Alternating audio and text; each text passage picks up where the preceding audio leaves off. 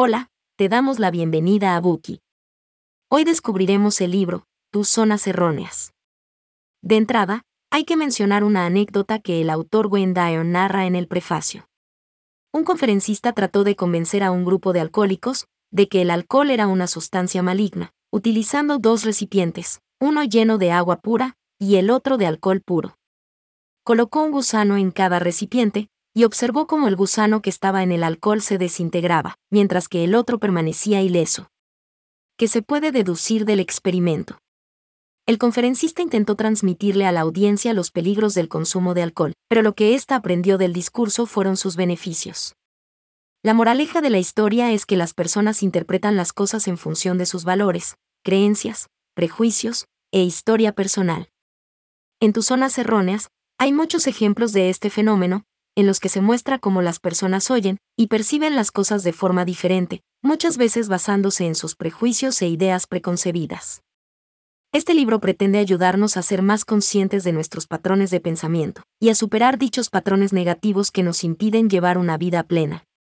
Su autor, Wayne Dyer, fue un orador y escritor de fama mundial especializado en superación personal y crecimiento espiritual. Es autor de más de 40 libros, 21 de los cuales fueron superventas de The New York Times, entre ellos Deseos Cumplidos, 10 Secretos para el Éxito y la Paz Interior, y El Poder de la Intención. Además, produjo varios programas audiovisuales. Dier se doctoró en orientación educativa en la Universidad Estatal Wayne, y fue profesora auxiliar en la Universidad de San Juan. Gracias a su trayectoria como docente y psicólogo clínico, se percató de que existía una demanda generalizada de principios de autodescubrimiento, y crecimiento personal, por lo que se propuso poner dichas ideas a disposición de un público más amplio. Tus zonas erróneas, su primer libro dirigido al público general, fue lanzado en 1976 y se convirtió en una sensación mundial, que impulsó su carrera como escritor y conferencista. Las palabras y discursos de Dyer han ayudado a innumerables personas, con mensajes inspiradores de superación personal e iluminación espiritual, animando a lectores y oyentes a aprovechar todo su potencial, superar las creencias limitantes y fomentar una mentalidad positiva. El libro comienza presentándonos el concepto de zonas erróneas, es decir, aquellos patrones de pensamiento y comportamientos negativos que nos impiden aprovechar todo nuestro potencial. Según Dier, dichas zonas erróneas son el resultado de una programación externa, es decir, de los mensajes que recibimos de nuestros padres, profesores y la sociedad, y pueden modificarse conscientemente. A continuación, Dier enumera una serie de zonas erróneas concretas, como la culpa, la preocupación, el miedo, la inseguridad en uno mismo, el convencionalismo, la independencia y la ira. Para cada una de estas zonas, ofrece consejos prácticos sobre cómo identificarlas y eliminarlas, así como técnicas para desarrollar creencias, y comportamientos positivos y empoderadores. A continuación, analizaremos el contenido principal del libro en las siguientes tres partes. Primera parte, la ilusión de las convenciones. Segunda parte, la ilusión de la independencia. Tercera parte, la ilusión de la ira. Primera parte, la ilusión de las convenciones. En esta sección hablaremos de la ilusión de las convenciones. Es posible que nuestros padres o cuidadores nos hayan enseñado desde pequeños a no decir ni hacer lo indebido. Ahora bien, ¿te has preguntado alguna vez qué está bien y qué está mal? ¿Quién decide la esencia de las cosas? Con frecuencia, le preguntamos a alguien qué ropa debemos ponernos hoy, como si solo otras personas o factores externos pudieran determinar nuestro atuendo. Nos acostamos a las 10 de la noche, sin tener en cuenta si nos sentimos cansados. Vivimos conforme a muchas convenciones. ¿Alguna vez has sentido que algo no marcha bien? Las personas suelen obedecer una serie de normas y principios sin preguntarse si se ajustan a sus valores y creencias. Tales creencias suelen basarse en expectativas e ideales de la sociedad, que no son necesariamente ciertos o útiles para el individuo. De este modo, terminan atrapados en un círculo vicioso, en el que hacen lo que creen que deben hacer, sin tener en cuenta lo que quieren o lo que más les conviene. Esto puede crear muchos malentendidos, creencias limitantes y dudas sobre uno mismo, lo cual recibe el nombre de zona errónea. Es fundamental que evaluemos estas creencias y determinemos cuáles son realmente beneficiosas y cuáles no nos sirven. liberarse de dichas expectativas puede ayudarnos a sentirnos más realizados y felices. No hay nada absolutamente bueno o malo, y por lo tanto, no hay espacio para el debería. Si una convención o norma interfiere con nuestra salud mental y nuestra vida cotidiana activa, no es saludable. Si obedecemos las normas, pero al mismo tiempo pensamos que son negativas y perturbadoras, hemos renunciado a nuestra libertad de elección y dejamos que factores externos nos controlen. En el libro, el autor nos ofrece una cifra sorprendente.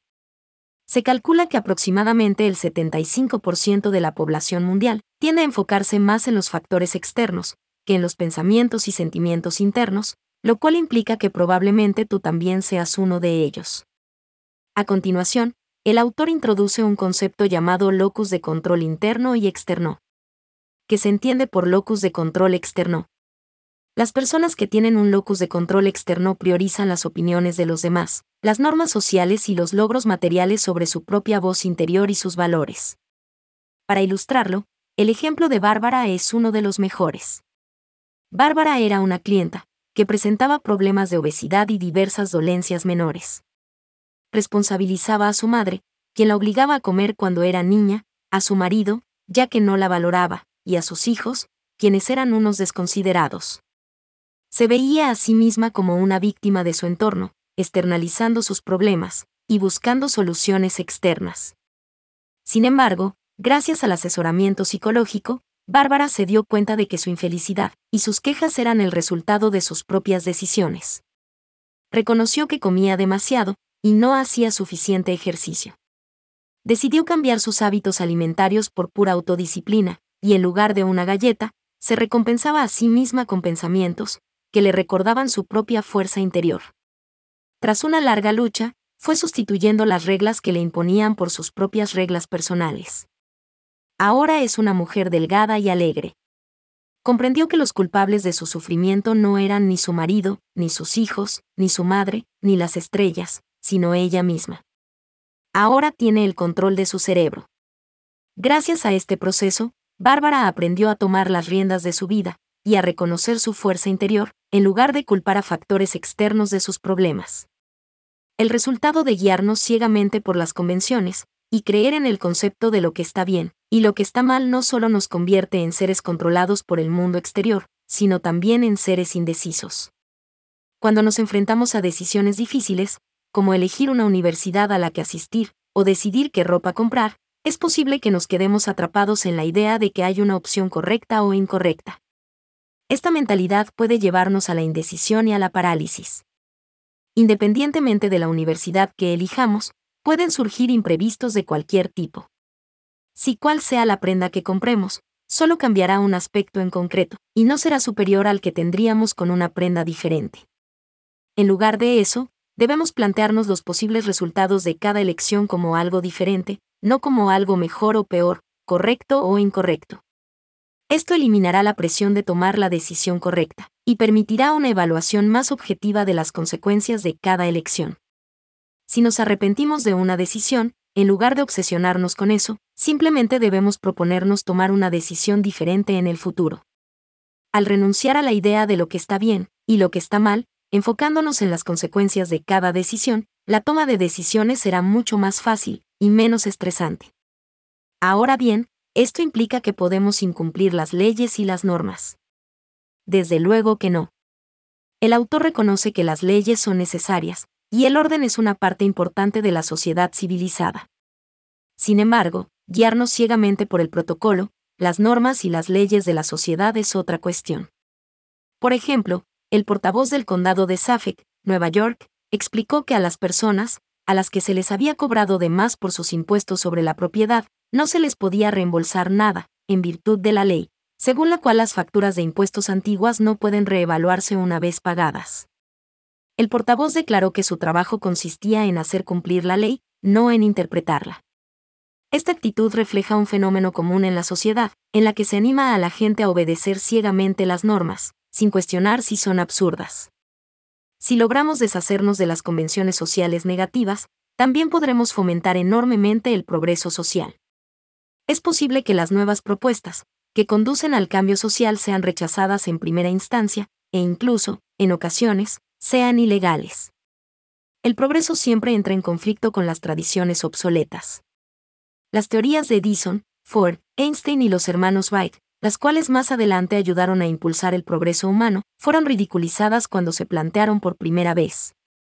Del mismo modo, si nos oponemos a las normas y medidas poco razonables, nos encontraremos con la oposición de algunas personas. Para desligarnos de las convenciones sociales negativas, debemos ser abiertos de mente y mantener nuestra convicción sin enfadarnos por las decisiones de los demás. El autor cuenta la anécdota de un colega, que prestó servicio en un buque de aviación de la Armada. Cuando el barco recibió la orden de celebrar la visita del presidente Eisenhower a California, deletreando Haak en formación, aquel hombre pensó que la idea era absurda e incompatible con sus propias creencias. En lugar de boicotear públicamente la actividad, se escabulló discretamente, y dejó un pequeño hueco en la formación de letras, sin impedir que los demás participaran. De este modo, ninguno de los que sí querían participar se sintió ofendido, y no hubo discusiones inútiles. El autor nos recomienda que imitemos dicho comportamiento, y nos opongamos discretamente a las convenciones sociales negativas, sin llamar la atención ni crear conflictos innecesarios. Los alborotos solo entorpecerán la realización de nuestros objetivos. La tarea de eliminar una zona errónea implica asumir riesgos y ser proactivo. Implica tomar un camino diferente del que nos han enseñado que es el correcto, sobre todo cuando no nos funciona. En otras palabras, implica pasar a la acción y hacer cambios en nuestra vida, aunque vayan en contra de lo que nos han condicionado a pensar y hacer. Debemos preguntarnos si realmente creemos en las convenciones que defendemos, o si simplemente nos hemos acostumbrado a ellas con el tiempo. Hasta aquí, llegamos con la primera parte de este buki. A continuación, hablaremos de la ilusión de la independencia. Segunda parte, la ilusión de la independencia. ¿Alguna vez has querido quedarte en casa, o has tenido una mala experiencia al salir de ella? ¿Alguna vez has dejado que otra persona tome todas las decisiones por ti, o le has pedido consejos constantemente?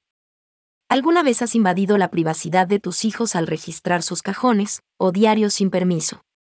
Si alguna de estas situaciones te resulta familiar, o has respondido afirmativamente a alguna de ellas, lamentablemente aún estás muy lejos de la independencia psicológica. Es posible que haya llegado el momento de buscar formas de reafirmar tu independencia. La independencia psicológica implica ser completamente libre de cualquier relación, que sientas como una obligación, y no estar controlado por los demás. Se trata de tener la libertad de tomar tus propias decisiones, sin sentir que tienes que hacer las cosas solo por una relación concreta con otra persona. Ahora bien, ¿cuál es el ámbito impropio de la independencia psicológica? Según el autor, la independencia psicológica consiste en vivir de forma independiente, según nuestros propios deseos, y por supuesto, no supone cortar todo contacto social. Si nos gusta la forma en que nos relacionamos con la gente, y no nos perjudica, podemos seguir así. Por otro lado, la dependencia psicológica ocurre cuando nos encontramos en una relación en la que sentimos que no tenemos elección. Es posible que sintamos que tenemos que ser alguien que no queremos ser, y nos molesta como nos obligan a actuar. Y es que ser independiente psicológicamente resulta difícil, cuando la sociedad nos dice que debemos cumplir ciertas expectativas en nuestras relaciones, con nuestros padres, hijos, jefes y parejas. No obstante, la verdadera independencia implica ser capaces de tomar nuestras propias decisiones, y no estar sujetos a lo que los demás creen que debemos hacer. En el libro, el autor aborda la independencia psicológica a partir de dos aspectos, la crianza de los hijos y el matrimonio. De entrada, la dependencia tiene sus raíces en el núcleo familiar. La diferencia entre el mundo humano y el animal es que, en el reino animal, la única obligación de los padres, consiste en enseñarles a sus crías los medios necesarios para una existencia independiente, y luego abandonarlas, como se aprecia en la magnífica película Bear Country, producida por Walt Disney. Mamá Osa les enseña a sus osesnos cómo sobrevivir, es decir, cómo cazar, pescar y trepar a los árboles, y luego, se marcha sin preocuparse por ellos. Todos los seres humanos deseamos ser independientes. Sin embargo, en el mundo humano, algunos padres dependen demasiado de sus hijos, de modo que dicha necesidad de independencia puede quedar relegada a un segundo plano. Es posible que estos padres consideren que sus hijos deben estar siempre a su lado, en lugar de dejarlos que crezcan y se conviertan en adultos independientes. Dicha creencia errónea puede impedir que los niños desarrollen las habilidades y la confianza que necesitan para ser dueños de sus propias vidas. El autor nos ofrece el oportuno ejemplo de una niña llamada Roxanne.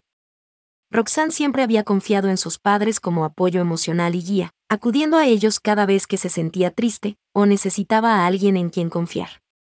A medida que fue creciendo, quiso sentirse más independiente y capaz de manejar las cosas por sí misma, pero seguía añorando la presencia amorosa de sus padres. Incluso cuando ya podía abrocharse el abrigo, o curarse las heridas en las rodillas, seguía buscando la aprobación y el afecto de sus padres.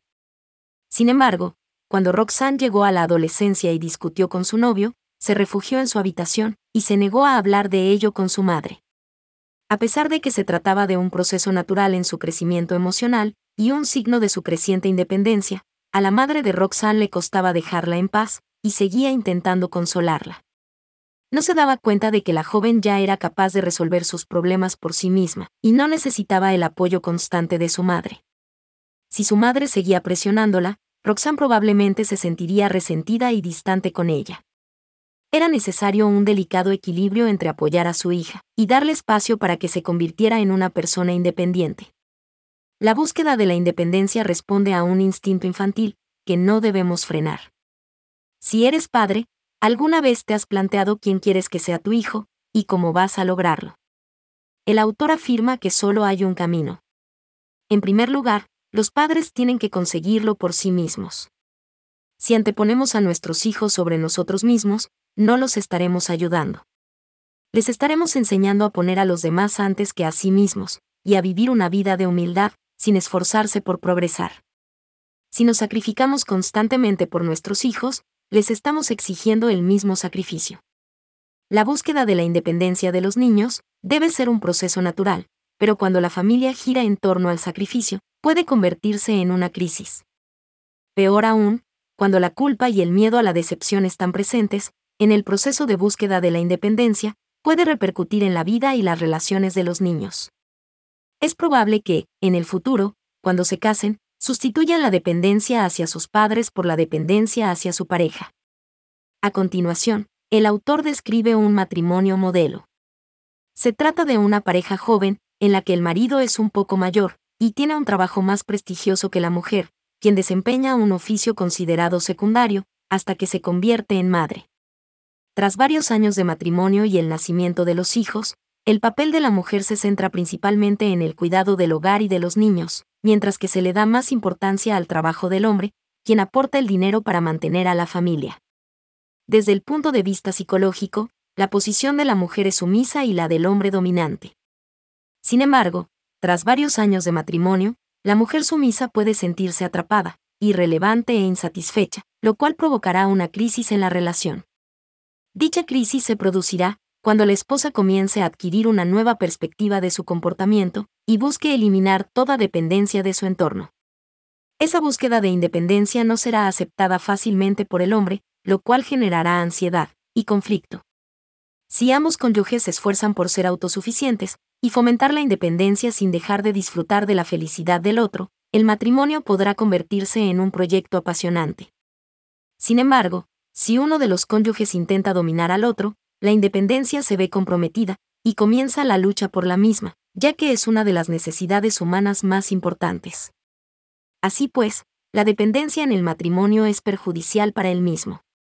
Entonces, ¿cómo podemos eliminar la dependencia y crear independencia psicológica?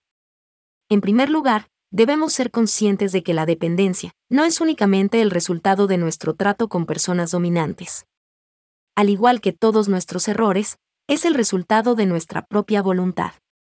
Nuestras acciones son las que permiten que otros nos dominen. Hay muchas técnicas de dominación, y solo se aplicarán si funcionan en nosotros. Si nos convierten en personas sumisas, están funcionando. El autor nos aconseja que, en el matrimonio, nos enfoquemos en nosotros mismos, y aprendamos a adoptar una nueva actitud ante la declaración de nuestra independencia. Por ejemplo, hacernos preguntas como, ¿qué he hecho yo para que los demás me traten así? en lugar de preguntarnos, ¿por qué me tratan así? Si eres padre, no debes arremeter contra tu hijo, cuando éste exprese un deseo natural de independencia. Si sientes que dependes de alguien, es importante que hables con esa persona y le hagas saber que quieres empezar a funcionar de forma independiente. Puedes explicarle cómo te sientes cuando haces cosas por obligación y comunicarle tus objetivos. Esa es una buena forma de empezar, ya que es posible que la otra persona ni siquiera se dé cuenta de que te sientes dependiente. Además, el autor también ofrece algunos métodos sencillos para situaciones concretas, como hacer trabajos de voluntariado, leer, conseguir una niñera, aunque no te lo puedas permitir, o conseguir un trabajo, que ni siquiera sea bien remunerado. Recuerda que la autoestima alta vale igual que el dinero o el tiempo, ya que puede ayudarte a conseguir la independencia psicológica. En conclusión, la verdadera independencia solo se consigue mediante la confianza en uno mismo y un sólido sentido de la autoestima. Depender de otros para sentirnos validados y realizados solo nos llevará a la decepción y a la pérdida de poder personal. Es importante que reconozcamos y superemos la ilusión de la independencia, para así emprender el camino hacia la verdadera autosuficiencia. Hasta aquí llegamos con la segunda parte de este buki. A continuación, hablaremos de la ilusión de la ira. Tercera parte, la ilusión de la ira. En esta sección hablaremos de la ilusión de la ira. La vida puede ser frustrante y muchas situaciones pueden enfurecernos. Por ejemplo, si nos quedamos atrapados en un embotellamiento de camino a una reunión importante, puede que nos sintamos increíblemente frustrados, y que toquemos la bocina, gritándoles a los demás conductores. Ya o mismo modo, una discusión con un amigo o compañero puede agravarse rápidamente, y hacer que levantemos la voz y nos pongamos a la defensiva. Cuando los dispositivos tecnológicos dejan de funcionar, como cuando se estropea una computadora, nos ponemos a golpear el teclado y a gritarle a la pantalla. Las expectativas no cubiertas, como una cita decepcionante o un proyecto fallido, también pueden provocar enfado e impaciencia. ¿Has vivido alguna de estas situaciones? Ahora bien, podemos justificar nuestro mal genio diciendo, es una tendencia humana natural, o si no saco el fuego de mi estómago, me saldrá una úlcera. Sin embargo, al enfadarnos, realmente conseguimos lo que queremos. O no es más que una de nuestras zonas erróneas. En primer lugar, tenemos que comprender qué es la ira. Según el autor, en este caso, la ira hace referencia a sentirse atascado o inmovilizado cuando no sucede algo esperado. Puede manifestarse en forma de emociones intensas como la rabia, la hostilidad o el silencio. No se trata de una simple molestia o exasperación, sino de un sentimiento de incapacidad para avanzar. La principal característica de la ira es el estancamiento, es decir, un estado, por leve o grave que sea, en el que no funcionamos al nivel que nos gustaría, y que con frecuencia surge de la expectativa poco realista, de que el mundo debe ajustarse a nuestros propios deseos. Cuando las cosas no salen como queremos, podemos enfadarnos. Es sabido que la ira es perjudicial para nuestra salud física y mental. Físicamente, puede provocar problemas como hipertensión, úlceras, erupciones cutáneas, e incluso enfermedades cardíacas. Mentalmente, puede deteriorar nuestras relaciones, dificultar la comunicación y hacernos sentir culpables o deprimidos. A pesar de ello, no llegamos a controlar nuestra ira, porque suponemos que funciona a nuestro favor. ¿Es realmente así? A continuación, analicemos un ejemplo que el autor nos ofrece en el libro. Imagina que ves a tu hija de dos años jugando en la calle y corriendo el riesgo de que la atropelle un automóvil. Tienes dos opciones, gritarle que se devuelva o enfadarte, romperlo todo y perder el control. Evidentemente, la mejor opción es gritarle fuerte para mantenerla a salvo. Dicha opción consiste simplemente en hablar alto, para evitar que los niños jueguen en lugares peligrosos. Sin embargo, la segunda opción te hará enfadar. Y es que puedes educar a tus hijos sin recurrir a la ira. Si una madre no puede controlar su ira, siempre se enfadará cuando sus hijos se porten mal y mientras más se enfade, más traviesos se volverán los niños. Si los castigas, les gritas y los encierras, terminarás agotada, como si acabaras de librar una guerra. Al explicar por qué se portan mal, pueden decir algo como, sabes cómo hacer que mamá se enfade. Solo tienes que decir esto o hacer aquello. Te quedarás encerrado en la habitación un rato, pero eso no importa porque lo que consigues es mucho más un control emocional total sobre ella a un coste muy bajo. Como ves, los niños son conscientes de que, si se portan mal, su madre se enfadará, pero aún así no obedecen. ¿Por qué? Esa es la trampa de la ira, no cambia a las personas en absoluto, sino que hace que quieran controlar a quien se enfada. Como se puede apreciar en el ejemplo anterior, cuando dejamos que la ira nos guíe en nuestras relaciones, solemos permitir que la otra persona siga actuando de la misma manera. A pesar de que la persona con la que nos enfadamos sienta miedo, sabe que puede hacernos enfadar siempre que quiera, y que tiene poder sobre nosotros. Por lo tanto, la zona errónea de la ira reside en el hecho de que, cuando nos enfadamos, no tenemos el control de la situación. Entonces, ¿cómo podemos deshacernos de esta zona errónea? La ira es el resultado de nuestros pensamientos. Muchas veces queremos que los demás sean como nosotros, o que hagan lo que nosotros queremos que hagan. Sin embargo, la mayoría de las veces eso no ocurre. Así es como funciona el mundo, y esa realidad nunca cambiará. Por lo tanto, debemos pensar de otra manera. Cuando comprendamos que los demás tienen derecho a actuar de forma diferente, a cómo queremos que lo hagan, adoptaremos una actitud más tolerante hacia el mundo. Puede que no nos guste lo que otros dicen o hacen, pero no debemos enfadarnos por ello fácilmente. Si nos enfadamos, solo conseguiremos que los demás sigan enojados con nosotros, lo cual puede acarrear todos los problemas físicos y psicológicos ya mencionados. Volvamos al ejemplo que acabamos de exponer. Piénsalo de esta manera, es peligroso que mi hija juegue en la calle. Quiero que sepa que no puede jugar en la calle. Le gritaré para mostrarle mi determinación. Sin embargo, no me enfadaré por ningún motivo. El autor menciona otro caso. Por ejemplo, sentimos mucha rabia hacia alguien o algo, pero nunca nos atrevemos a expresarla. No nos atrevemos a hablar, y acumulamos el rencor en nuestro pecho. Ahora bien, eso es lo que defendemos. Por supuesto que no, ya que, en esa situación, seguimos enfadados. La única diferencia es que no lo expresamos. Nos preocupamos todo el día, y luego, nos enfermamos física y mentalmente esas personas siguen queriendo que el mundo se ajuste a sus propios deseos para no estar enfadados. Y ese es un razonamiento erróneo. Solo si nos deshacemos de dicho razonamiento, podremos eliminar el resentimiento de nuestros corazones. Sin duda, expresar la ira es mucho mejor que llevar el resentimiento en el pecho. No obstante, lo más recomendable es ver las cosas desde otro ángulo, para no enfadarnos en absoluto.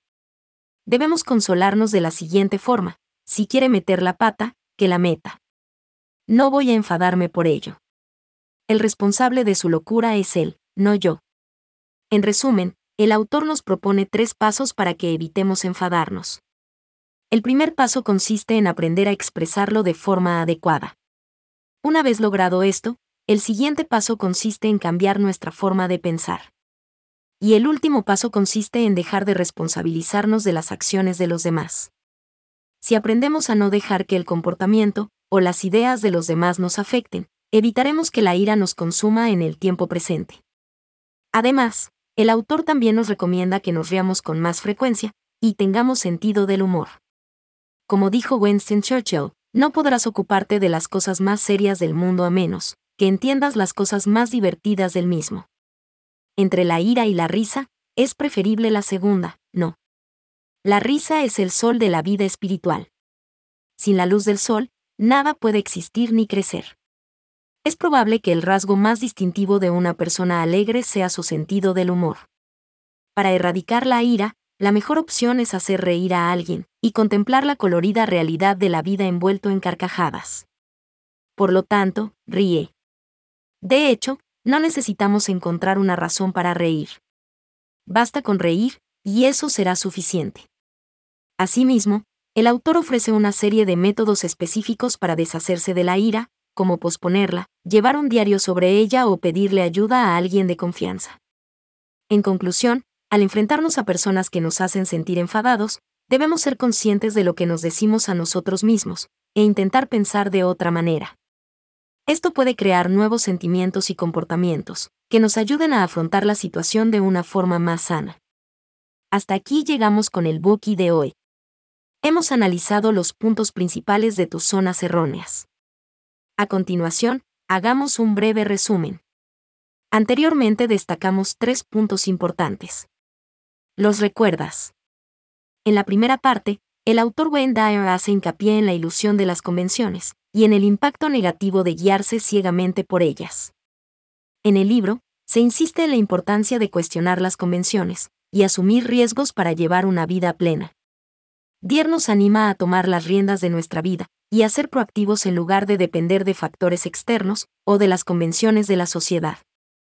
En la segunda parte, el autor ofrece algunas sugerencias valiosas para lograr la independencia psicológica.